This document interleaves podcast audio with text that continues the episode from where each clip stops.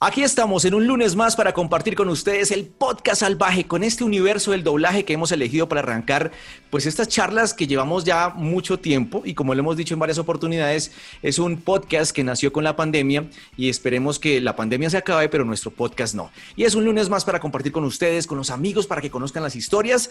Ya ustedes están viendo a nuestro invitado, ya se los vamos a presentar. Fego, ¿cómo está? ¿Cómo le ha ido? ¿Cómo le, cómo le ha ido eh, las últimas semanas, los últimos días? Oiga, no, súper bien, ya todo está poco a poco regresando a la normalidad, pues eso es lo que nos dicen, pero aún así teniendo las... Exacto, sí, pero aún así teniendo las precauciones indicadas. Oiga, Lucho, nada, emocionado también porque hoy nuestro invitado está de lujo, señores, señoritas, niños, niñas, todos los que estén ahí detrás del teléfono móvil, de un computador, en donde estén, a la hora que estén, bienvenidos a este podcast salvaje y pues nada, Lucho, démosle la bienvenida a nuestro invitado que se llama Octavio Rojas. El podcast salvaje. El podcast salvaje. El podcast. El podcast salvaje. Hola, hola. Octavio, hola, hola. ¿Cómo te ha ido? Muy bien, podcast salvaje, podcast salvaje, salvaje, muy salvaje. Yo, yo, voy a arrancar de una vez. Mira cómo eh, eh, adecuaste tu set allá atrás. Están tus personas, algunos de los personajes que has. Ah, sí, sí, sí. Mira, ya has dado la voz. Este, este el, ah, un poquito más. Nada más y nada menos vemos. alcancé a ver por ahí a, a Smithers. Smithers. Por allá anda Smithers. Buenísimo. Alonso. Ajá. Y atrás está el buen All Might. Buenísimo. Excelente. y bueno, también mi playera, mira, deja ver si se ve aquí en la luz. Ajá. Ah, genial. All Might. déjame adivinar, esa te la regaló algún fan. Sí.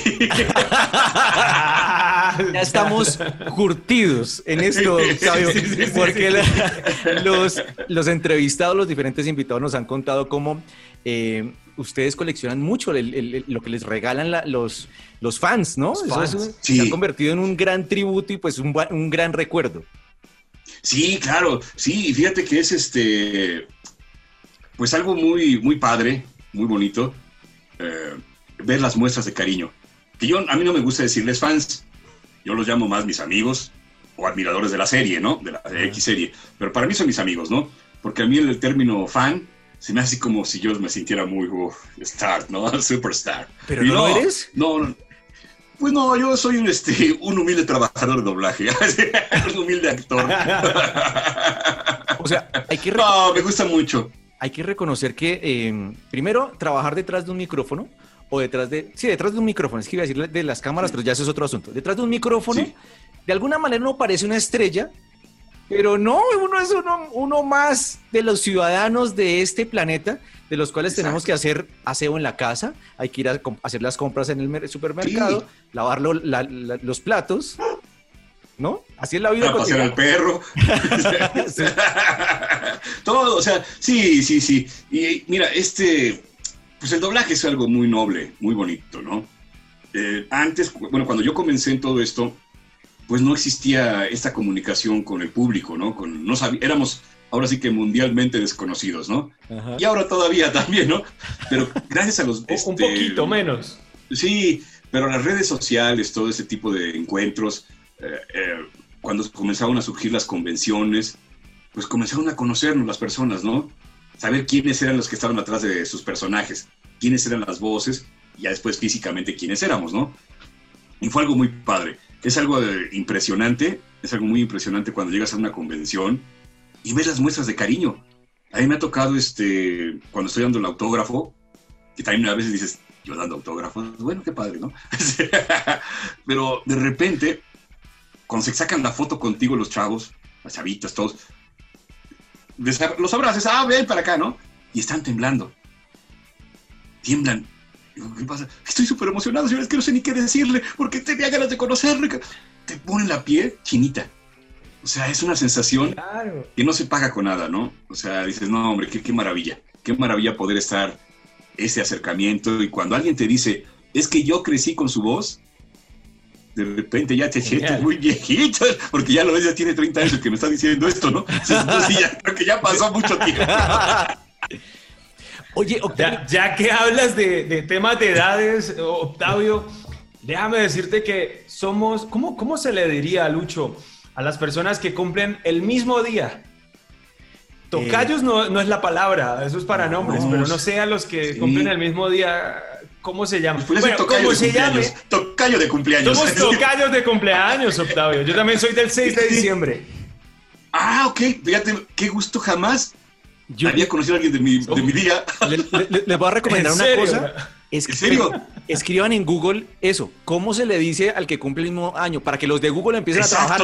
¿Cómo se dice? Busquen, busquen, busquen para ponerlos a, que se reviente, que hagan algo. A ver, y es más, el, que el, primero que lo conteste, le regalo un saludo personalizado. Ah, buenísimo. personaje, con la voz que quiera, con la voz que quiera.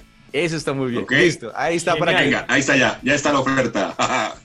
para que empiecen a participar y nos digan cómo se le dice a la persona pues que cumple el mismo día que uno. Así como hay ¿Sí? tocayo, eh, hay paisano, para los de la misma nacionalidad. Cumplayo. Cumplayo. Los cuates. los cuates, que son las personas que así desde acá en México, ¿no? El cuate es la persona que nace también el mismo día que tú. Bueno, es un, hermano, pero no gemelo. Ah, ok. Los cuates, también se les dice son cuates, que no sé qué. Y ah, también cuate, obviamente es amigo, ¿no? Ajá, mi cuate es mi amigo. Claro. Así es como siempre lo hemos conocido el resto de Latinoamérica. Ajá, sí, pero cuate también va en relación a hermandad. Buenísimo. Eh, acá, acá, en, acá en Colombia le decimos es parcero. O, sí, parcero, parce, parce. Parce. Ok. Ah, fíjate. Es, interesante conocer. Sí, a veces eh, eh, nos gusta, eh, somos muy aficionados al doblaje mexicano, pero a su jerga, a sus costumbres, ya más allá del doblaje, sino ustedes como nación, como cultura. Y obviamente hay palabras que para ustedes suenan groserías y para nosotros son una delicia, porque las podemos decir escuetamente y no son groserías y nos divertimos. No pasa nada. sí. Y, es, este, eso es lo este, delicado del doblaje. Como va para toda Latinoamérica cuando lo hacemos aquí en México, tenemos que buscar palabras que signifiquen lo mismo en todo el idioma español latinoamericano. Sí porque si no corremos el riesgo de estar diciendo una barrabasada, ¿no? Decimos una grosería que para nosotros es algo muy normal, pero en otro país significa otra cosa, ¿no? Por ejemplo... Entonces sí... Eh, excúsame que te voy a decir una palabra que tal vez es fuerte para nosotros, para, ustedes no. Si el doblaje se hiciera en, en, Colombia, desde un principio yo creo que todas las partes de donde hubiera una palabra de exclamación sería gonorrea. ¿Qué gonorrea? Porque aquí decimos ah, gonorrea para todo. Si algo, es, si algo es terrible, uno dice, uy, qué gonorrea si uno dice, qué, qué persona tan fastidiosa, qué gonorrea. ah, fíjate, no, ese no lo sabía si algo está muy bueno también. Y si algo está muy bueno, uno dice, uy, qué gonorrea. Ah, ok. Es una palabra que es una enfermedad venérea, pero para nosotros es como el chido de ustedes, que es... Eh, ajá, una expresión coloquial. algo así. Sí, sí, sí, que dice, tiene que, quiere, tiene muchas connotaciones. Así es. ¿No? Exacto. Sí, por ejemplo, acá Oye, Octavio. Pues, en México, en México también la palabra es una grosería, pero tiene muchas cosas. Chingón. Ajá. Es un ah, chingón. Chingón. Chingón. Chinga tu madre. es, la peor grosería que puedes encontrar aquí en México. ¿no? pero, pero, pero, suena bien para, varias cosas, con todo sale, dirían por ahí, como el negro, el color. Ajá, exacto. Exactamente, sí. Sí, sí, sí. Entonces es, es, curioso, ¿no? Cómo tienen distintas connotaciones. Por ejemplo, acá en México, si decimos, este, ay, ay, te acaba de pasar el del pan, cómprate una concha. Ajá. En pues Venezuela es terrible. Sí, o sea, o pues no es terrible. Me estoy comiendo una concha. Entonces, imagínate, dice, una conchita con chocolate, sopeadita. y ya en otro lugar dice, ¿qué le pasa a este enfermo, no? El podcast salvaje. Acá también a los, a los, a los amigos, así ya muy amigos, les decimos marica. Marica tal cosa, marica para acá, marica para arriba, para abajo. No porque lo sean, bueno, alguno, algunas veces lo son, pero, pero no pasa nada. O sea, es un, término de parceros, por decirlo así. Sí, sí, sí. No, y acá marica sí es un insulto. Claro, después de, onda de género y todo eso que ahorita está luchando mucho contra eso. Pues incluso... Es un marica, es un, es un homosexual. Exacto. Y ahora, ya que lo mencionas, yo te quería preguntar, la palabra puto eh, en, el fútbol la utilizan muchísimo y estaban vetadas las, los hinchas mexicanos en algunos países, en el mundial, básicamente, ¿no? Sí, sí, porque es una ofensa. Es este, es algo denigrante para un homosexual. Ok. Es un puto. Ok. Un che puto. Es puto este güey, ¿no? O sea, es así, o sea, de repente, nah, no, no, tú eres bien puto quiere decir que eres un homosexual, pero de lo peor, ¿no? Y, curiosamente aquí en las fiestas, cuando suena Molotov, mexicanos, y que cantan la canción, puto, aquí todos saltamos. Aquí todos se vuelven putos. Sí, acá incluso este, vetaron, la FIFA vetó a la selección mexicana y todo eso en los partidos internacionales, cuando iba, iba a despejar el portero contrario y empezaban, ¡Ey! Cuando tocaba la pelota, ¡puto! O sea, la gran ofensa, ¿no? O sea, claro. Sí, sí, sí. Oye, cada país Octavio, tengo, tengo un... E, exacto, tenemos como una, unos modismos, unas jergas ahí como, como chéveres, diríamos por ahí, que, que, para nosotros suenan bien, para ustedes también nos escuchan y dirán, hey, suena chingón, suena, suena chido, a veces decirlo, ¿no? Oye, ahorita hablabas, hablabas de las convenciones, de los fans, de todo el cariño que te tienen. Octavio, ¿cuál, ¿cuál es ese personaje por el que más llegan los fans y te dicen, hey, mira, yo vengo acá porque me encanta el doblaje que le haces a este personaje? Pues mira, este, la primera vez que yo hice una convención, que fue una convención, fue por Smithers, de Los Simpsons, el señor Smithers que incluso yo siento que fue el parteaguas aquí en México para iniciar las convenciones. Si no, eh, a lo mejor espero equivocarme, creo que no, no me equivoco. Fue la primera convención que se hizo en el World Trade Center y fue de los Simpson. Y fuimos la familia Simpson, ¿no? O sea, iba Humberto Vélez, eh, este, Homero, iba esta Marina Huerta, Bart, doña Nancy Mackenzie, este, Patti Acevedo, Gabriel Chávez, Burns y yo. Y entonces este, de repente sale Humberto, porque estábamos aquí en backstage, y, estaba una mesa con las sillas que, donde íbamos a ocuparlas, ¿no? Sale Humberto y se nos queda viendo a todos, voltea hacia nosotros y dice, o sea, no mames. O sea, quiere decir, no, o sea, wow, no, no me la creo, haz de cuenta, ¿no? Y ¿qué pasó? Y yo esperaba, dije, pues una convención de doblaje, pues qué, va a haber 20, personas, 20, 25, cuando mucho ya. Y de esos 10 periodistas. Sí, exacto. Y nosotros, nuestra familia, ¿no? claro. no, había 1500 gentes, 2000. Increíble. y todos, y todos sabían más que nosotros, obviamente, de los Simpson. Porque eran fans de Hueso Colorado, ¿no? Ahora sí que de la serie. Y pues eso que hicimos, ¿y ahora qué hacemos? Ya estamos aquí, ¿Qué, se dice? ¿Qué se hace? O sea, y ahora sí que la misma gente nos, fue enseñando qué hacer en una convención. Porque ya nos, nos preguntaban esto, hágame la voz, ok. Entonces, los primeros, así que yo, yo tuve acercamiento así por, por el personaje, fue Smithers. De ahí, pues ya surgieron más este, otros personajitos, ¿no? el Otso, de Toy Story. Las ligas mayores son tuyas, hijo. Lo piden mucho. la, chavitos, niños chiquitos, las chavas también. Ah, es que es bien tierno, bien padre, que no sé qué onda, Lotso, guau, guau, ¿no? Hay los que crecieron con Toy Story, la generación de. Tienen ahorita 30 años, que crecieron, que fueron tipo Andy, todos los chavitos jóvenes, piden mucho Toy Story también. Ajá, sí les gustó que crecieron. Mi hijo también tiene 30 y creció con, con este Toy Story. Yo le compraba sus juguetes, toda esta Buzz Lightyear y demás, ¿no? Ajá.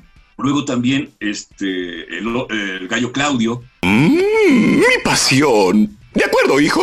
Desde que era un pequeñín recuerdo que me sentía fascinado por un cuento. Ya ves que hasta hay un meme que dice matemáticas. Matemáticas, hijo. no, este, eh, el oso yogi también. Ahora trata de sacar mi mejor ángulo. ¿Sabes de qué hablo? Las cestas de picnic son buenas para el paladar. Luego Lucius Malfoy, de Harry Potter. Dame la profecía ahora. O verás a tus amigos morir. Eh, de videojuegos me piden mucho Scorpion. De Mortal Kombat. De Mortal Kombat. Mortal Kombat, sí, sí, sí. Tu simple visión me ofende. Tu muerte será rápida. Round one. Hago un paréntesis ahí con, con Scorpion y ¿cuál es, ¿cuál es esa frase matadora de Scorpion, por que te piden? Icónica, sí. Ay, pues fíjate que siempre les tengo que decir que me la digan. Y yo se las repito porque, te lo juro, en la, en la sesión que hacemos de doblaje, pues grabas alrededor de ¿qué serán? 98 palabras. Ok. De repente, ¿cuál es la buena? No me acuerdo, ¿no? Este, digo, no sé cuál es. no lo he jugado. Pero mira no que... Lo he jugado. No, mira que no, yo tampoco me acuerdo. No, no hay lío con eso, ¿no? Ah, yo, yo me acuerdo que, pues, eh, eh, come here o come on over, come over here, algo así. Cuando le lanza como las cadenas y lo engancha al enemigo y lo trae. Pero siempre es en inglés, nunca lo he escuchado en español. a mí en Mortal Kombat siempre se me quedó, fue la voz de, de del Fatality. Una vaina así. Y Brutality ahora.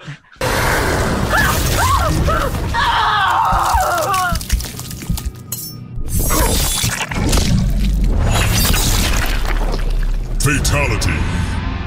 Scorpion wins. Pero mira, Octavio, que ya que no te, pues, como no te acuerdas de las, de las, de las, de las frases, eso muestra que es una eh, constante de todos, porque son muchos personajes, porque a todos los actores que les hemos preguntado siempre pasa lo mismo. Hay que recordarles porque pues ustedes no, imagínense la memoria tan prodigiosa que tendría que tener para acordarse cada frase de cada personaje. Sí, por ejemplo, de, de Smithers, si me acuerdo, ¿no? Desde luego, señor. y ya. No, no es cierto. sería mucho si no me acuerdo. ¿no? Su frase, por, por, decirlo siempre, es la de: Estoy buscando a Homero Simpson, el indisciplinado del sector 7G. ¿Quiere que suelte a los perros, señor? Menos el Colorado, que es el que más ama a usted. Hoy amo al señor Burns. ¿No? Esa es la. sí, claro. Pero bueno, también es oportunidad, es oportunidad ahorita para que pues tu público, su público que nos están escuchando, pues digan cuál es la frase más icónica de Scorpion. Exacto. Podría ser, ¿no? Ahí tienen otra tarea. Ya, ya, Ahí tienen ya creo que me voy a ganar, más, más, adelante me voy a ganar ahí un saludo porque ya, ya recordé y me di cuenta ahorita, gracias a mi amigo Google. Pero tú no lo todavía. La palabra para los que cumplen años el ah. mismo día. No, todavía no. Sí, sí. ok. Ah, bueno, está bien. Más adelante.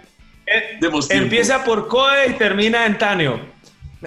Ah, pues claro, esa era. Sin embargo, tengo mis dudas, pero bueno, ya, ya, miraremos sobre el... No, no, no. Eso fue lo que me dijo mi compañero Google, coetáneo. Ok. Ah, okay. Somos coetáneos, Octavio. Ok, ok, perfecto. Bueno, ahí pues está. El podcast salvaje. Octavio ha sido la voz desde el inicio de Smithers, si no estoy mal también. Sí, sí, sí, sí, yo inicié con Smithers. No, no. Lo hice. O sea, eres, de los, eres de los pocos que no han cambiado. Eh, bueno, yo este, dejé la serie en la temporada, bueno, lo hice 16 años a Smithers. casi nada. Sí, eh, pero yo no pertenezco al sindicato de la ANDA, Asociación, ah, Nacional de Actores. Entonces yo soy actor libre a mí me ofrecieron mm, continuar con la serie. A mí me dijo, ¿sabes qué? Pues este, este problema no es tuyo. esta huelga no es tuya, este, pues tú sigues con tu personaje. Pero cuando comenzamos a hacer Los Simpson, era de la, así que la vieja guardia, cuando se grababa todos, o sea, estábamos todos los actores en la sala, no era como ahora que es un canal para cada actor. Estábamos la, la familia, si había, si intervenían cuatro en, el, en la escena, estábamos los cuatro en el atril, al mismo tiempo hablábamos todo, pa, pa, pa, ¿no? Entonces yo la verdad, este, pues sí, no, no me sentía a gusto. Sentía yo que iba a traicionar a mis amigos, ¿no? porque más que nada, yo siempre, como digo, lo he dicho, sí me encantaba la serie, sí me encanta mi personaje Smithers y todo eso, pero considero más a los seres humanos, ¿no? A fin de cuentas no soy una caricatura, no soy un dibujo animado, ¿no? O sea, y la amistad es invaluable y la lealtad, ¿no? Entonces yo dije, ¿sabes qué? Pues si se van todos, pues yo me uno a su movimiento y me voy también. Porque son, antes que nada, son mis amigos. Y pues me dolerá mucho dejar a mis Smithers, pero este, pues me voy. y así maneras, también dejé Smithers. De todas maneras, como le pasa a Humberto, eh, Homero siempre será Humberto Vélez, está muy ligado. Y tú estás muy ligado. En Latinoamérica siempre será Humberto, sí. Sí, sí, y fíjate, como siempre decimos, ¿no? De las cosas malas surge algo bueno, ¿no? Entonces de repente ahora en las convenciones, pues siempre nos anuncian como las voces originales de los Simpson.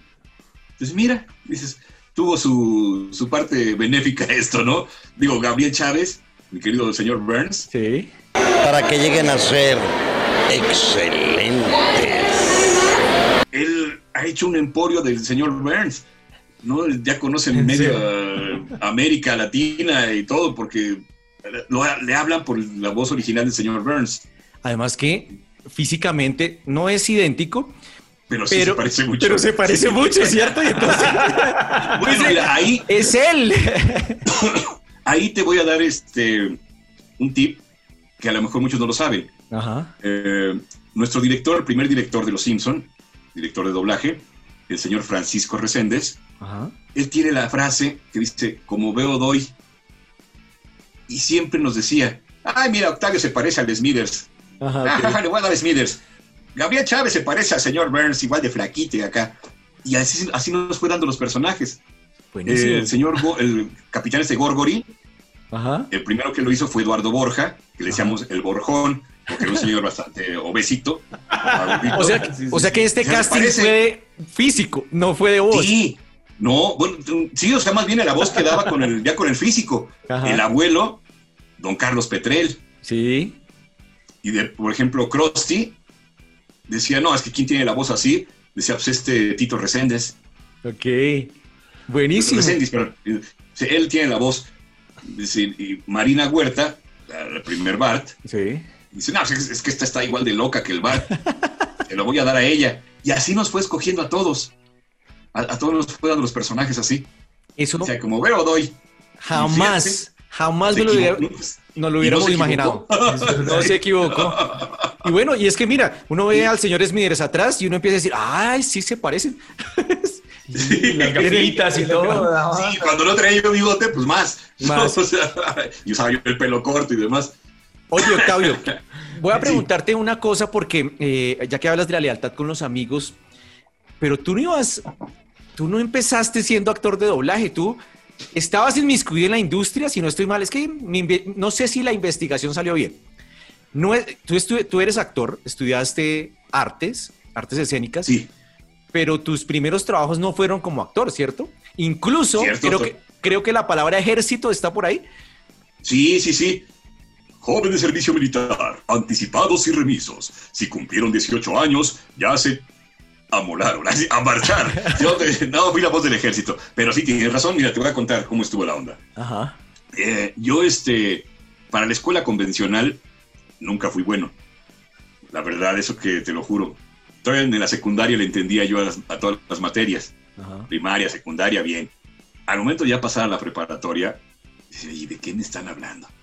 O sea, no es posible, yo como que los veía yo mal doblados a los maestros y no les entendía nada, ¿no? O veía la boca por acá y la voz por otro, decía, ¿qué me están hablando? No entiendo nada, ¿no? Ajá. Estuve como en tres preparatorias, hasta que un día dije, no, esto no es lo mío. Obviamente, pues este, tenía yo que pagarme mis escuelas, porque mis papás no, bueno, mi papá era obrero, entonces pues, el, dinero no era así como que, uy, que salía por no, no, no, al contrario. Por, ambos lados. Sí, no, no, no, no, no. Entonces, este, dije, pues no hay de otra, o sea, pues, tampoco voy a quedarme aquí de paria, ¿no? Dije, tengo que hacer algo empecé a trabajar en muchas cosas, ¿no? Y total, eh, entré, vi la, este, solicitud, la, convocatoria para el CEDART, Centro de Iniciación Artística de Bellas Artes, aquí en México. Y dije, ah, pues voy a hacer mi examen ahí. Total, que hice mi examen, lo pasé y entré a la escuela. Era este, haz de cuenta, era un tipo como escuela técnica. Aquí en México son tres años de preparatoria, no sé si por allá también. Pero acá eran cuatro años y llevabas tipo carrera técnica para salir como docente de arte. Ya sea que te dedicaras a la actuación, o sea, arte dramático, teatro, eh, artes plásticas, danza o música. Ya lo decidas en el último año. Y bueno, pues yo me fui por eh, arte dramático, por teatro, ¿no? Pero ahí la maravilla es que no les importaban tanto las materias que este, comunes y corrientes, porque llevábamos la preparatoria normal y en la tarde y estaban intercambiadas este, intercaladas las clases artísticas, ¿no? Entonces para mí era una maravilla. Sea, no, esto sí es lo mío. Y encontré gente que pues, realmente me entendía todo esto, ¿no? Terminé mi eh, carrera, toda la onda. Y cuando salí, pues sí seguía estando el panorama medio difícil. De que dices, no, pues para una oportunidad en algún una obra de teatro, todo eso estaba muy, muy fuerte, ¿no? Y yo soy muy desesperado. Y me decía, no, yo quiero rápido, quiero dinero, quiero esto rápido para mantenerme, tengo que comer. Entonces empecé a trabajar en miles de cosas. Este, vendía helados en un mercado acá en, México, este, entré de mensajero en distintas empresas, y hasta que de repente tenía yo un vecino que era paracaidista del ejército mexicano. Y me dice, ¿sabes qué? Dice, yo no quiero que te vayas a perder como todos los chavos de aquí que terminan en pandillas y todo eso, ¿no? Dice, ¿por qué no te metes al ejército? Yo te veo que eres un chavo sano y que pues, te haces ejercicio y toda la onda. Dice, pues, ¿por qué no te metes al ejército? Dice, mira, van a ser ocho años que sirves al ejército, sales como mecánico de aviones, si ya después te vas a, a la industria, a la empresa privada, sí, vas a ganar la pura lana. Y ahí fue cuando me tocó el punto. Dije, ah, sí, eso es lo mío, ¿no? Y ya había hecho ya este, mi solicitud, toda la onda. Y iba yo a entrar, de cuenta, en un mes entraba al ejército. Ya. Y de repente mi hermana trabajaba para la XCW, acá en México, que es una estación de radio perteneciente al grupo Televisa. Okay. Y me dice, oye, este, fíjate que se va a abrir una empresa nueva que se llama Videovisa y Videocentro que se dedicaban a la renta de videocassettes. Este, todo eso quizás sí es historia, ¿no? Ya, son este material de, museo, ¿no? Entonces, este... Ahorita le explicamos a, nuestros seguidores qué es un cassette. sí. para que digan, sí. ¿qué cassette? ¿Qué video, es videocassette, video, videocassette suena como a, a, blockbuster, a películas. ¿eh? Exacto, exactamente. VHS, formato, beta. y VHS, las videograbadoras. Beta. Que son Dios, ya es un material de museo. Yo acabo ya no, ya no existe. Acabo de votar mi documento de identidad ya también. ya, ya, se usa para decoración vintage. Sí, sí, sí. sí. Total que voy ahí que necesitaban un mensajero. Mensajero acá en México, pues es el muchacho que va este, a llevar papeles, va al banco a hacer depósitos, eh, tráeme esto, tráeme lo otro. O sea, es el ayudante, el ayudante, el mensajero, ¿no? Lleva, o sea que lleva mensajes. acá en Colombia creo que también es igual. Es lo mismo. Funciona igual. Igual. bueno, pues ya empecé ahí, llegué y este me dice que me entrevistara yo con el licenciado para el departamento jurídico. Ajá, que iba ahí en este videocentro, Videovisa. Ok. Llegué a las 9 de la mañana, llega el licenciado. Señor, este, venía para el, puesto. Ah, permíteme ahorita. Ahorita te atiendo, mano. Sí, señor. Pues ese, ahorita te atiendo llegó la hora de comer. No. Salieron a comer y yo ni dinero lo llevaba. Dije, pues no, ¿qué como? Pues nada, ¿qué voy a comer? ¿no? Dije, me como mis ilusiones, ¿no? Ahí me quedé deseando. Hasta que de repente, como a las 7 de la noche, sale. ¡Ay, cabrón, te me olvidaste! Aquí estás, ¿verdad? No, no, no es, soy un holograma, güey. Yo ya me fui. ya me fui. El podcast salvaje. perdóname, hermano, pásate. Sí, licenciado, ya me pasó. Y ya me dice, este, ¿qué pasó? Y bueno, pues vengo por el puesto de mensajero. Y, híjole, hermano, es que mira, yo la verdad te voy a decir, yo no necesito un mensajero. necesito un esclavo. Si esta empresa está arrancando, este, está cañón, vas a no haber horario de ese. Es que, pues dije, ¿y ¿cuánto me, pagaría? a este esclavo. sí. Bueno, mira, empezarías con tanto, así. Pues no suena tan feo, ¿no? Dije, pues mire, yo le voy a decir la verdad. Iba yo a entrar al ejército. Y ahí también no hay horario, ni fecha en el calendario, ¿no? Como dice la canción. Ah, eso es cierto. Entonces, este, le digo, pues este, no hay problema. Si me da el puesto, aquí estoy. ¿En serio, mano? Sí. Dice, bueno, pues mira, de una vez ayúdame a acomodar esas cosas, que no sé qué tanto, bla, bla, bla, bla, bla, Y ahora cómo me voy, ¿no? Ya, ya casi eran las nueve de la noche y estaba lejos de mi casa, ¿no? Digo, ah, ok, licenciado. Dice, ¿por dónde vives? Ya está al lado. Ah, yo te paso a dejar. Me voy por toda esta calle, se llama Anillo Periférico, que es toda la ciudad. Y si, ah, no, pues me queda perfecto, me casi me dejan en la esquina de mi casa. Ah, ahí te dejo, mano. Pum. Y ahí empecé. Después ya empecé como mensajero, me soltó después una camioneta, mensajero chofer, ya auxiliar. Y después ya estaba yo en auxiliar, así que auxiliando al licenciado que veía lo que era la piratería en México. Como éramos del jurídico, pues eran las este, incautaciones de material pirata, eh, atrapar a la gente que vendía todo este material. Y yo lo que básicamente me, ocupaban también era para cargar mi camioneta con todo el material pirata y llevarlo a las bodegas donde se destruía. Total que es, imagínate la cantidad que teníamos. tengo una pregunta y es, eh, ¿sí lo destruían? Sí, sí, sí, sí. Pero en serio, en serio, así como entre nadie nos está escuchando. no, sí, sí, porque llegaban las, este, las aplanadoras. Esas sirven para la calle, todas las, las maquinaria pesada. Se ponían todos los videocassettes y pasaba la, aplanadora. Y adiós. Yo siempre creí que al menos se guardaban una o dos peliculitas por ahí que, les gustaran. no? Pues no, hasta eso no. Porque acá en Colombia. pero no, nunca me. Ay, sí, ah, no. No, tiene sino 100 de las que incautaron. sí. y entonces, este, se llenó la bodega que teníamos. Ajá. ¿Sabes qué? Dice, tenemos que llevar, sigue cayendo material. Pues ya teníamos, nos dieron prestada otra, otra bodega. Fui, y ahí fue lo, mágico de esto, ¿no? Cuando llegué a esa empresa que se llamaba Oruga, que después fue Audiomaster 3000 de Televisa. Y pues ya llegué ahí, este, hola, ahí traigo mi gafete de Televisa también, con la secretaria. Hola, buenas tardes, ¿cómo estás? Ah, ¿qué tal? Medio déspota la secretaria, ¿no? Así las cosas deben ser. Oye, pues este, vengo aquí a dejar... Ah, sí, sí, espérame, ¿sí? Uh, ¿qué era? Dije, bueno, pues trabajamos en la misma empresa. Ajá. Sí, pero estoy muy ocupada. Pero así muy sangrona la muchacha esta, ¿no? Pues, ¿qué onda, no? Y, oye, ¿qué hacen aquí? Doblaje de voces. Ah, pues qué padre, no me sale interesante. Permíteme. Uh, qué larga. Ya al, a esos griterios sale un chavo de mi edad, más o menos 24, 23 años. ¿Qué pasó? ¿Qué no sé qué? Digo, nada, es que vengo a dejar material este pirata en la bodega. Digo, pero pues estaba yo preguntándole aquí a la señorita, lo que pues, ¿qué hacen aquí? Pero pues ya se molestó. No, no estoy enojada, pero me estás interrumpiendo todavía. Y ya le dice. Este sangrona. Sí, ya le dice este ya, tranquila, tranquila. Vente, mano, ven para acá. ¿Quién sabe quién era este chavo, no? Dije, mejor va a ser mensajero igual que yo. Y no, era gerente.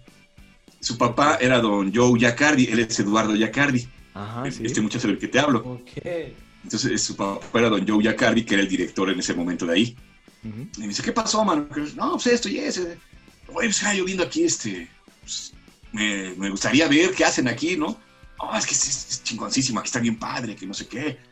Dice, pues vente, dice, te voy a dar un tour. Dice, pero este, cuando entremos a la sala y se prende el foco de, al aire que estamos grabando, el foco rojo, te quedas callado, dice, porque si no hasta me andan corriendo a mí si hacemos ruido. No, pues sí. Ya entramos y fue cuando yo me enamoré primero de las salas porque decía, no manches, qué bonito, a media luz, este, eran grandes, las salas un poco grandes, eh, hasta parecía con gal porque estaban de rojo, así, ¿no? y, estaba, apestaba puro humo, porque era la época en la que se fumaba en todos lados. Más antro. Sí, y, se veía la nubecita de humo, ¿no? Del director. Ajá. Este y, la secretaria era la de seguridad entonces del antro. Así, sangrón. Sí, sí, sí, era, la, cadenera. ok. no, entonces ya este, ya de repente, oye señores, que si le da, nos da permiso de estar Sí, sí, no sé qué tanto. Y, ay, esa voz se me hace conocida, pero no dije nada, ¿no? Ni se volteó a vernos el señor, ¿no? Estaba trabajando, estaba dirigiendo. Y, ya de repente empieza a hablar el actor, y era una escena donde estaba intensa, no recuerdo en qué película sería, estaba, este, tenía que llorar después y empezó a llorar. Pero él estaba de espaldas, yo lo veía de espaldas, ¿no? Wow, dije, no está llorando. Ya termina la, secuencia. No, ¿cómo ves, cabrón? dije, no manches, no estaba llorando, ¿no? Todo era puro trabajo de voz. Dije, cámara. Dije, wow. Dije, ya. Este, ¿Qué pasa? Ah, pues es que mire, es un compañero aquí de Televisa, entonces este, viene a ver cómo... Ah, qué bueno, qué bueno, es un mirón. Sí, sí, sí, señor. bueno, ya, ya vieron, ya. Así que ya lleguenle, ¿no? Ya, sí, señor. Ya nos salimos. Me dice, ¿no sabes quién es, verdad? Pues, se me hizo muy conocida su voz. es el señor Carlos Petrel. Ay, cabrón, dije, don Carlos Petrel. Dije, órale, la voz de Spock. Digo, sí, el señor Spock, la voz del abuelo de los Simpson, no, infinidad de personajes que hizo, ¿no? Y el otro señor que estaba era Tito Reséndiz, la voz de Krusty, y también infinidad, ¿no? De actor de teatro, de cine, radionovelas y demás. Te digo, dice, ¿y tú qué onda? ¿Qué haces? ¿Qué, estudiaste o qué? No, pues estudié actuación. ¿Ay, a poco? Yo sí. A ver, vente a mi oficina. Ya fuimos a su oficina. Y me dice, a ver, léeme el periódico. Dice, como primero dice, a ver, esta nota. Escoge una nota y dice, a ver, como deportivo, como si fuera cronista deportivo. Ya se le empecé a leer. Dice, ahora como si fuera la misma nota, dice, como el, drama más cañón. Si puedes llorar, hasta llora, cabrón. Ahora como si fuera comedia. Ríete. No, tienes buena voz y sí tienes intención, cabrón. Dice, fíjate que estamos aquí este, dando unos cursos. Dice, bueno, no es curso, es nada más como prueba. Para gente nueva, dice, son cuatro sábados, dura dos horas se te enseña más o menos cómo es el doblaje, qué se hace, y se te hace una evaluación. Si funcionas bien, si no, pues adiós. Ah, órale. Ya me hicieron, eh, y fui cuatro sábados, me hicieron mi pruebita, y sí, me quedé. Y de ahí, pues, a picar piedra. ¿Y la secretaria? ¿Y... No, ya nunca la volví a ver. Ya, cuando pasaba yo, ya vete al diablo, ¿no? Ya, ya ni saludaba yo. El podcast salvaje. Ahorita que hablábamos de la palabra chido, Ajá. Este, antes aquí en México cambió mucho el contexto. El decir chido, antes era de la gente de muy bajos recursos, de muy poca educación, de la barriada. Está bien chido. Hasta hablaban así. No, está bien chido. Era así como que, uy, uy. Y cuando alguien decía en los 90, decir chido, 80, de los 80 o 90, decir chido, uy, una palabra muy despectiva que se usa aquí en México, que naco. Ajá, ok. Es un naco. Entonces es la clase baja. Ajá, guácala. Y, y de repente, cuando empieza este realce, saltar el mexicanismo en México, el sentirte orgulloso de ser mexicano y todo esto, acá, cuando se puso otra vez de moda las bolsas, playeras, todo de Frida Kahlo, eh, todo ese tipo de cosas, empezaron a cambiar las cosas. Antes, por decirte, decir un antro era la peor cantina, el peor lugar. Hasta decía, es un antro de mala muerte. Sí. O sea, era lo peor, lo más bajo. Era la época en la que decía, voy a la disco. O sea, wow, o sea, soy bien fresa. Hablo así porque soy wow. O sea, tengo la pura lana, hablo todo muy así así se hablaba a los chavos fresas en México, o sea, la gente de mucho dinero, ¿no? Entonces decir, el antro era lo peor. Y de repente te encuentras que el antro es lo más sofisticado, ¿no? Es este, uy, un antro en la, aquí en la Corona Condesa, eso es, muy, wow, es lo más. Es que, es que pasa también, acá en Colombia también pasa, a veces la gente de adinerada o la gente fresa a veces quiere imitar lo que hace a veces eh, la gente de pocos recursos. Las palabras también. Entonces ellos quieren ser, quieren ser lo que no son, pero en, palabras. Exacto, y hasta en gustos. Porque fíjate, cuando se, empezó a poner de moda aquí este, en México la música banda, del recodo, este, música cáncer del norte nada más, de repente empezaron a ir los chavos fresas de la Ciudad de México y wow, era lo máximo, ¿no? Igualito que acá. Eh, y entonces todas esas palabras empezaron a surgir como ya una moda muy este, elite, ¿no? O sea, está chido, está chidísimo. Oye, no, es que tu, cabello está chido, se ve chido. es que lo, que tú dices, mira, aquí pasó lo mismo, por ejemplo, tal vez en, mi época jamás y diría yo que me gustaba un vallenato o que me gustaron los Tigres del Norte y las nuevas generaciones, Tigres del Norte, vallenato y lo más popular es lo más chido, lo, más... lo que consumen. Lo más play, eh, lo más fresa, sí, lo que más Sí, sí, sí. Sí, o sea, es sinónimo de Ferrari, ¿no? Casi, casi. en nuestra época, o sea, en mi época era como un, como un placer culposo. Eso no se podía gritar a los cuatro vientos porque eso no, no Sí, no, no, no, no se podía. Sí, no, no, no, no para nada. Perdón. Pero sí cambia mucho, ¿no? Y como decíamos hace no rato. Sé quién, no sé quién impondrá las modas. sí, es cierto. No sé quién impondrá ese tipo de modas donde. Yo, yo creo que deben ser los mercadólogos. Ellos son los culpables. eso se va a vender. y, es cíclico. Y como es cíclico toda la, toda la vida, todo regresa, todo regresa. Nada más estamos dándole vueltas, estamos dándole vueltas a todo, ¿no? Así es. eso está como la, como la moda. A veces veo uno en las noticias que volvió de moda el jean eh, entubado, el, el bota campana, el, y uno, pues, Así como dicen en México, a, la, a la, verga. Pues. y, o, por ejemplo, este. Ay, ¿cómo se llaman esto? Los chavos que ahora utilizan mucho la, la, barba muy grande y todo eso, tiene un nombre. Ay se me olvida. Osama. Pues, este, no, este, no. Dios, ay, deben estar escribiendo todo el mundo ahorita en este ¿Vikingos? momento. No, eh, no, los este. Los vikingos, no. No, espera, espera, espera, se me fue el nombre. Esto, que eso aquí, hay mucho, hay aquí, hay, Aquí hay, mucho este, en la colonia Condesa y en la colonia Roma, que se, pusieron muy de moda. Se me fue el nombre ahorita. Pero bueno, ahorita me voy a acordar. esas modas regresan. O los lentes antiguos, los lentes tipo John Lennon, redonditos, todo eso, que antes eran, ay, que... Ajá. Y de repente ya empiezan no a, todas las caras le quedan bien. Ajá, exacto. O la, el Flower Power, ¿no? Ya, ya el Alf. Eh, falta, falta, falta que este vuelva Acá en Colombia falta que vuelva el, peinado de Alf, donde las chicas eh, se hacen un chipolo gigante, un así como lo tenía Alf. Y, eso fue tendencia en los 80, ¿no? O y, iban a, las, iban a, los salones de belleza, a, las peluquerías a decir, hágame el, copete Alf.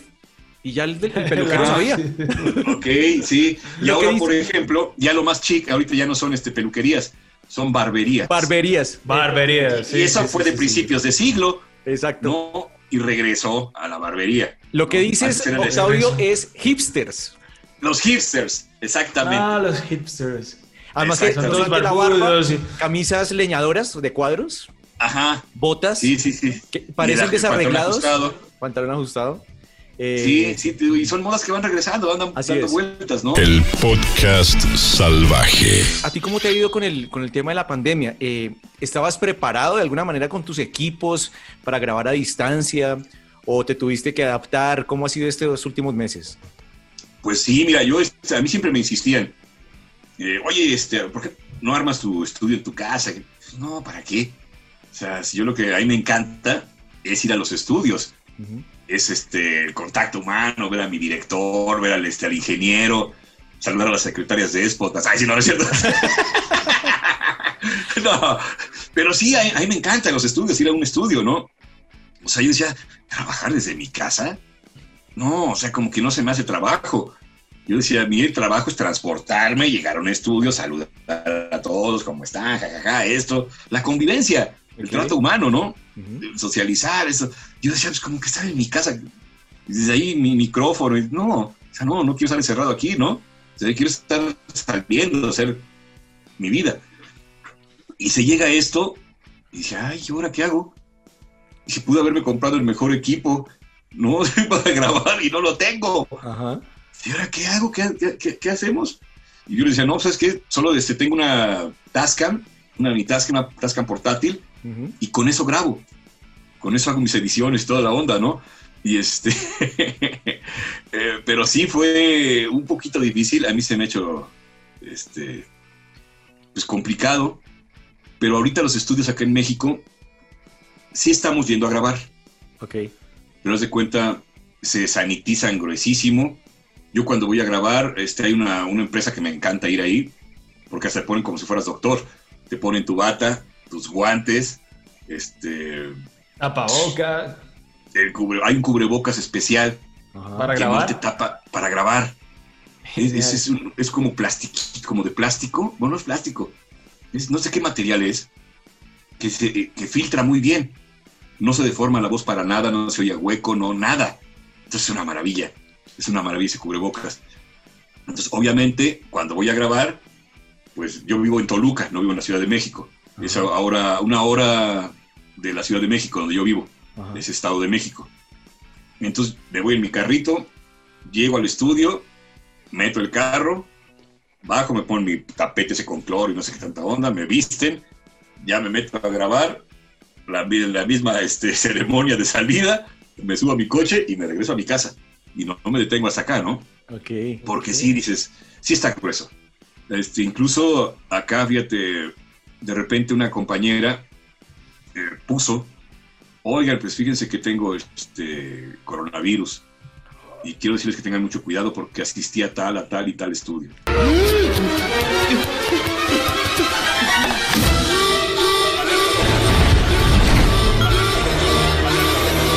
Ay, no, no, no. qué peste, qué onda. Gracias a Dios yo no fui a esos estudios, ¿no? Ah, ok. Pero por lo menos este, pues, tuvo la decencia de decirlo. Claro. Porque hay quienes son también irresponsables y por no perder la chamba no lo dicen. son asintomáticos y dicen, me vale gorro. Y ahí se contagia a los demás, pues que se contagien, ¿no? Pero yo sigo chambeando. Entonces sí fue muy, ha sido muy delicado, ¿no? Ha sido muy delicado esto. Sí, es un tema bastante complejo eh, y es un tema que va a seguir durante muchos meses.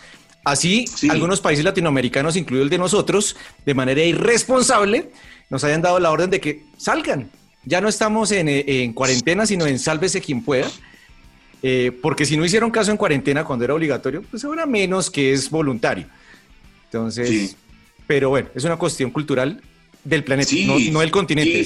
No, es en todos lados. Yo, yo vi este, imágenes en España cuando les dieron chance de salir, veas a la gente en las playas hacinados, todos sin cubrebocas. Y, ahí viene el rebrote. Las discotecas. Sí.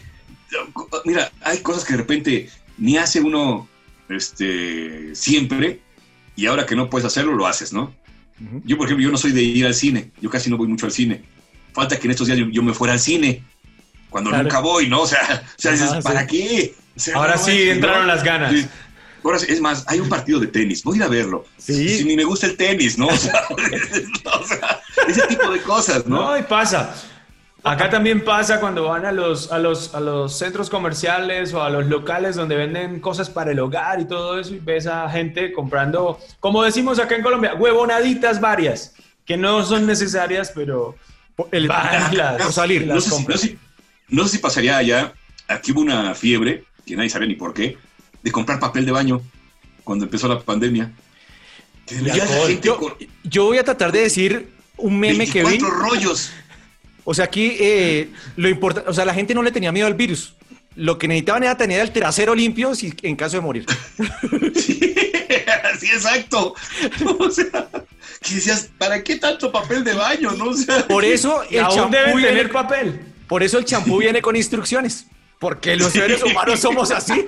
El podcast salvaje. No, fíjate el grado que llegó acá en, México, el grado que llegó también de muchos chavos a hacer, hacer fiestas este, para contagiarse de COVID.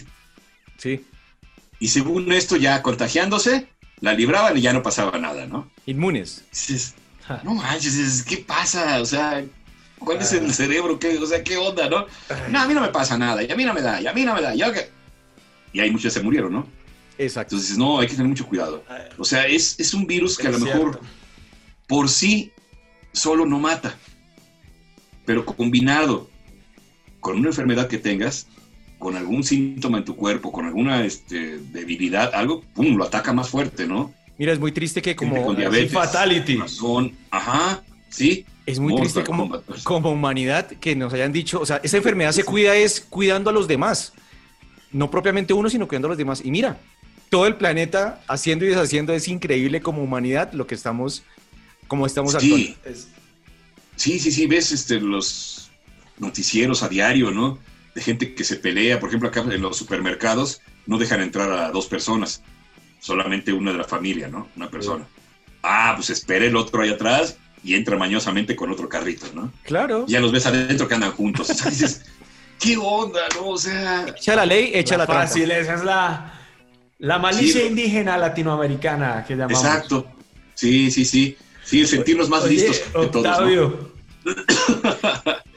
Te, iba a preguntar hace unos minutos, nos nombraste al famosísimo, recordado y amado Gallo Claudio. Por favor, cuéntanos acerca de ese proceso, cómo llegas a, por decirlo así, a los Looney Tunes o, a la Warner para doblar a Gallo Claudio. Es la, Looney Tunes, eh, su nueva, nueva este, temporada, las nuevas temporadas. Yo, obviamente, ahora sí que voy a, voy a retomar lo que me dicen muchas veces, yo crecí con la voz del gallo Claudio, ¿no? Este, lo veía de, niño, de niño lo veía, ¿no? Era mi Box Bunny y todo eso, lo veías diario, diario, diario, la caricatura, ¿no? Lo repetían los mismos capítulos y la seguías viendo. Lo típico que, te pasa de niño que hasta te las aprendes. Exacto. Entonces, este, pues el gallo Claudio me caía súper bien. Mi héroe era Box Bunny, ¿no? Yo decía, no manches, que nunca le pasa nada, siempre todo le sale bien, todo, sea, wow. Pero el gallo Claudio me caía muy bien. Total, pues pasó el tiempo. Ya empiezo a estar en doblaje. Y un día me dice el señor Jorge Roy, oye, fíjate que llegó este, la nueva época de los Looney Tunes, las nuevas, las nuevas temporadas, donde ya el gallo Claudio es millonario, este, tiene su limusina, sus granjas, tiene celular, ya otra onda. Vamos a hacer la prueba para la voz.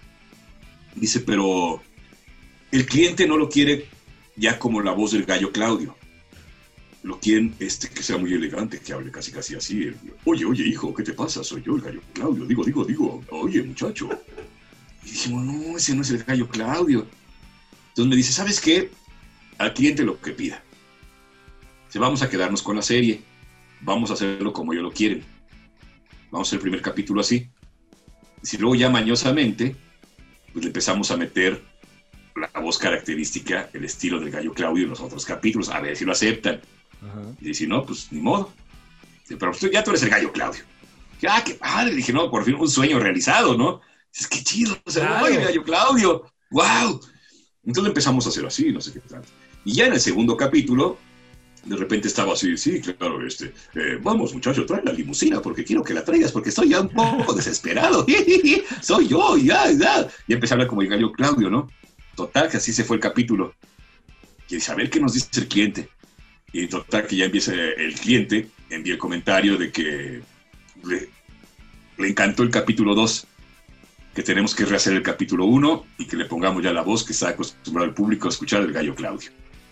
¡Ay! Dije, bendiciones. Qué bueno, claro. Sí, sí. Y pues yo digo, enamoradísimo, dije, venga el arte con mi gallito Claudio. Porque es, es padrísimo. claro. O sea, es. No lo recuerdo, no recuerdo muy bien no recuerdo muy bien, Octavio, y es si, si en los Looney Tunes, en esa temporada que te tocó, el gallo Claudio aún manejaba ese doble sentido que lo caracterizaba a veces por, por ciertas palabras, ciertas escenas, ¿no? Sí, sí, sigue, sigue siendo sarcástico. Sigue siendo sarcástico y, este, y manchadito. O sea, sigue siendo este de que ándale tú y golpea tal y demás, ¿no? O sea, sigue siendo abusivo, como siempre lo fue. Ya ves que Por eso es tan querido. Sí, es malo. exacto. o sea, sí. una mal, es picardía, no maldad, sino picardía.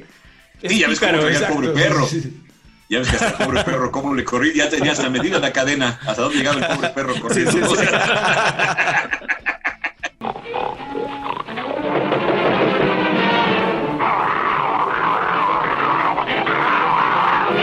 El podcast salvaje. Octavio, ¿qué, qué te te mueve por estos días en cuanto a series, películas, por ahí que veas en Netflix? ¿Tienes algún topcito por ahí que, que le recomiendes a tus fans? O no que le recomiendes, sino que, que, digas, que viendo. me estoy viendo esto, esto y esto. Exacto.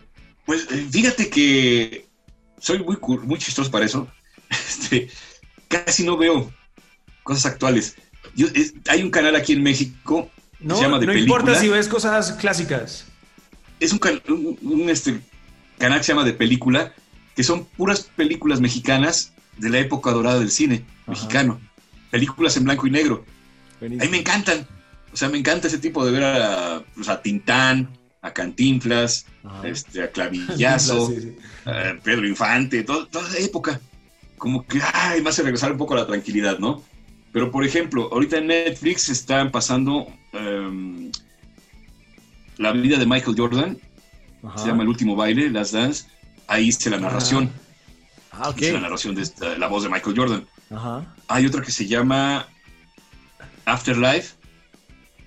Ahí es una serie inglesa. Es un tipo de humor muy este, negro, muy eh, cruda también, que a pocos les, les gusta, pero yo se la recomiendo si la pueden ver esa. Está muy padre, está muy buena. Afterlife. Y bueno, hay varias, este. Varias series que están ahí. Está, está la película con- esta de My Heroes, Academia, Academia de Héroes. Ajá. Academia de Héroes también está en Netflix. Y este, te digo, son- es lo que, que veo más o menos. O luego me gusta ver programas de. eh, por ejemplo, aquí hay uno que se llama Exatlón o Survivor, que Ah, son de competencias de chavos y toda esa onda de, Sí, sí, deporte y demás. Me divierte, me divierte más, ¿no? Porque No, ya antes- con, con, ya con Last Dance, o The Last Dance, creo que se llama, el último Ajá. baile de donde es la historia de Michael Ja- de Jordan Jackson, Sí, iba a decir sí. que estoy loco. La historia de Michael Jordan. De Michael Jordan toda la, Jackson. la que pasó ahí en la NBA. Además que es Con cruda. esa ya es muy buena, de hecho, me la vi completa. Sí. Es muy, muy buena. Claro, y Sí, sí, sí. eh, está, está, está muy bien hecha entonces y muestran no solamente el lado heroico de Michael Jordan, sino su lado humano, que eso me parece Exactamente. que, que a la gente eh, le causa morbo y entonces eso causa El, el audiencia. ego, Siempre. el lado Sí, sí, sí. egocéntrico que llevaba. Exacto. sí. Sí, y ahorita, por ejemplo, también, este, bueno, a las 9 horas de México lo pasan en Nat Geo. Es el programa de un chef, se llama Gordon Ramsay. Ah, ok. que lo, conozcan. Este cuate es- No, no, no. acabo de hacer el doblaje, lo terminamos hace como dos semanas y están al aire. Entonces está, está padre también, porque es de cuenta, eh, es, siempre él hacía correcciones en este, restaurantes para este- entregar las estrellas Michelin y toda esta onda, ¿no? Pero ahora se fue a varios países a conocer la cocina tradicional, no en restaurante, sino lo que guisa la gente. En Ah, los pueblos, en las montañas, en todo esto, cómo consiguen la, este, no sé, la albahaca, el este, da, da, da, todos los ingredientes, ¿no? Entonces está, está padre, está, está padre. Buenísimo. pueden ver, Ok. Y está, además, que, y además que lo que hacen en cada región con los diferentes ingredientes, eso, Exactamente. eso es Sí, sí, increíble. sí. Es muy bueno. Sí. Oye, Octavio, ahí como para cerrar esta parte de las recomendados y recomendadas de, de Netflix o de televisión, eh, ¿cuál, cuál es esa frase que recuerdas más de, lo de, de Last Dance ahí en la narración que hiciste con Michael Jordan? Pues mira, este. Ay, recordarme, porque es lo presentan y con ustedes, Michael Jordan. Y llego y digo: Vengo a ser los campeones esta temporada. Seremos los mejores. Chicago, Chicago Bulls. O sea. Y mira que el tono que estás manejando, eh, pues yo digamos que automáticamente viajo a, a la trilogía de Batman, porque tú doblaste a Liam Neeson Sí, con el personaje de mm, Ra's al Ghul. Ra's al Ghul. Sí, exacto. Solo eres un hombre ordinario con una capa. Por eso no puedes combatir la injusticia y no podrás detener el monorriel. ¿Y quién te dijo que quiero detenerlo? que, bueno, y, y- y aquí también vamos a, a contarle un poco a la gente, no solamente es Liam Neeson, porque podríamos hacer como 10 podcasts de, cada, de todos los personajes que haya doblado Claro. Octavio, porque está Mel Gibson en, en Guerra de Papás, que me parece Ah, sí, es, es de mis películas favoritas. Es muy bueno. Eh, sí, Se está poniendo bueno esto. Lo arreglaremos a golpes. pero Liam Neeson, por ejemplo, para El Caballero de la Noche o, o la trilogía de Batman, Sí, teniendo en cuenta que es una como una pieza maestra cinematográfica, ¿te representa así bastante a ti que hiciste la versión en español de ese actor? Y, y- y que haga parte del- de esa trilogía. Sí, e incluso este, en esa trilogía hice también a un personaje de los malvados, un ruso, que tiene unos perros este, de esestos negros, no recuerdo cómo se llama. Rottweiler. Rottweiler. Ajá, también hice a ese personaje. Pero sí, eh, Liam Neeson es este, señor Wayne, sus temores se verán proyectados en todo lo que hace. Debe cuidarse mucho y ciudad gótica podría ser suya. Tenga mucho cuidado, señor Wayne, con todo lo que hace. Esa es, parte. Y, fíjate, lo, padre fue que también hice a Batman en este, cuando lo hizo Val Kilmer, ah, la película de Batman Forever. Ahí me tocó hacer a Batman. Psicológicas, personalidad múltiple. Leo su trabajo. Es buena. Ingenua, pero buena. Y les digo que bueno, ya hice a Batman, hice a Ra's al Ghul, y por mi edad, espero que me den dentro de poco a Alfred. El podcast salvaje. Nunca, nunca me tocó hacer a Robin, ¿verdad? Lo importante es que no corras la suerte de Val Kilmer, ¿no? No, teniendo líquidos y poniéndose así como una bola y viejo y acabado. Sí, sí, no, no, no. Sí, pero sí, no, esas películas, pues aparte me traen este, muchos recuerdos de cuando las grabaciones, todo esto, ¿no? Ajá. O sea, es recordar muchas cosas. En esta, en esa película de cuando dice a Liam Neeson, yo ya estaba harto porque en el estudio donde estábamos grabando, de repente se oía un ruido, un ruidito. ¿Qué onda? Me agarré otra vez. ¿Qué es, no? Todos buscando, ¿no? ¿Quién sabe? Y era la perrita French Poodle de la dueña del estudio, que estaba dentro de la cabina de ah. grabación, nadie la veía, no la veíamos, estaba ahí escondidita y de repente se rascaba y era lo que se oía. Claro. Y ya repetimos ah, mil veces unas tomas, porque acá se oía ese ruidito. No, pues quizá qué será, no, pues qué será. Pero no podían decirle nada porque era la dueña. Aparte. Pinche perro. Pinche perro. Pero fue de las quizá y no. Oye, Octavio, em, nos gustaría ahora preguntarte y que le dieras a conocer a los seguidores del podcast Salvaje en toda Latinoamérica. Eh, ¿Tú qué escuchas cuando te dedicas a escuchar música? Que disfrutas un rato de descanso, simplemente escuchar música, un playlist de cinco canciones que a ti te gusta escuchar muchísimo, que tú sientas que te identificas mucho con esas canciones. Bueno, hay una de Silvio Rodríguez, este Testamento. Le debo una canción a la mentira. Obviamente, Don't Stop Me Now, de Queen.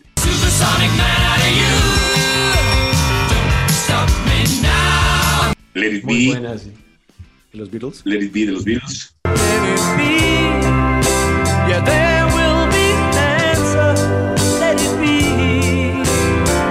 With or Without You de YouTube, del álbum Joshua, Joshua Tree.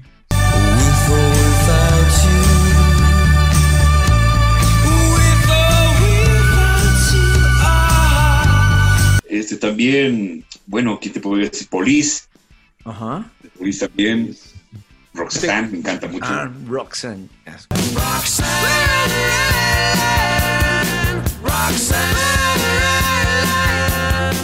por aquí tengo este disco.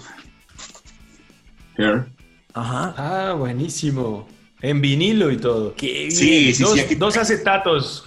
Sí, tengo aquí infinidad, ¿no? De acetatos, pero son de los que más, podría decir, obviamente no puede faltar Ah, Pink, Floyd, qué bien. Pink Floyd, Y había que tenerlo en acetato, efectivamente. no se puede tener en otra cosa. hay, una noticia, una noticia que ronda por estos días y es que este año fue tendencia porque los vinilos fueron los más vendidos desde el, no sé, 80 y algo. Por encima de... No pasaba esto. Ajá. Por encima de... Sí, sí, sí, porque es, lo, es a lo que decíamos, ¿no? Que regresan las modas de repente algo que ya se daba por perdido, pues dices, aquí están, ¿no? Regresan. Y yo tengo los originales. Mira, oh, ese de Iron Maiden. Iron Maiden. Además, ¿qué es lo que te decía? Ese tipo de artistas que tienes hay que tenerlo en vinilo. O sea, ¿qué tal uno tenerlo eh, digital? Que porque lo tengo en, la, en, USB. En la USB. Mira, Janis Joplin, sí. Exactamente. Perla. Sí. Sí, no son este. Y este pues, lo tengo desde chavito que fue mi primer contacto con el rock, según yo. Ajá. Kiss. Muy bien. Kiss, ah, y en vivo. sí, en la secundaria era lo máximo, ya me sentía yo muy reventado. te, indignaste cuando Kiss empezó a aparecer sin, sin maquillaje? ¿O... Sí, ya dije, no, ya no son. Ya, no, son. ya, no, son los mismos. ya no. Si, siguen sin, maquillaje, me paso a maná. El podcast salvaje. Bueno, oye Octavio, mira, hemos pasado un rato muy agradable eh, disfrutando de tus historias, de, cómo ves la vida, de cómo has pasado la pandemia, tus gustos musicales, los que estás viendo. Y se queda mucho por contar. Yo creo que va a tocar hacer un, volumen 2 de este podcast contigo, porque todavía hay varias cosas por contar. Hay muchas cosas, muchas muchas anécdotas, muchas cosas padrísimas de que he vivido en el doblaje. Muchas gracias por aceptar la invitación. Nos veremos en una próxima oportunidad porque seguramente hay que hacer volumen 2 de esto. Muchas gracias, cuídate mucho, que, te salga mucho trabajo y nos veremos en una próxima oportunidad. Gracias y a todos los que nos están escuchando, viendo todo. Amigos, cuídense mucho, por favor. No les cuesta nada utilizar un cubrebocas. Más vale utilizar un cubrebocas a tiempo y no después un respirador. ¿Ok? Es cierto. Un abrazote a todos mis hermanos. Estén muy bien. Lávense las manos. Gracias, Octavio. El podcast salvaje. El podcast salvaje. El podcast. El podcast salvaje.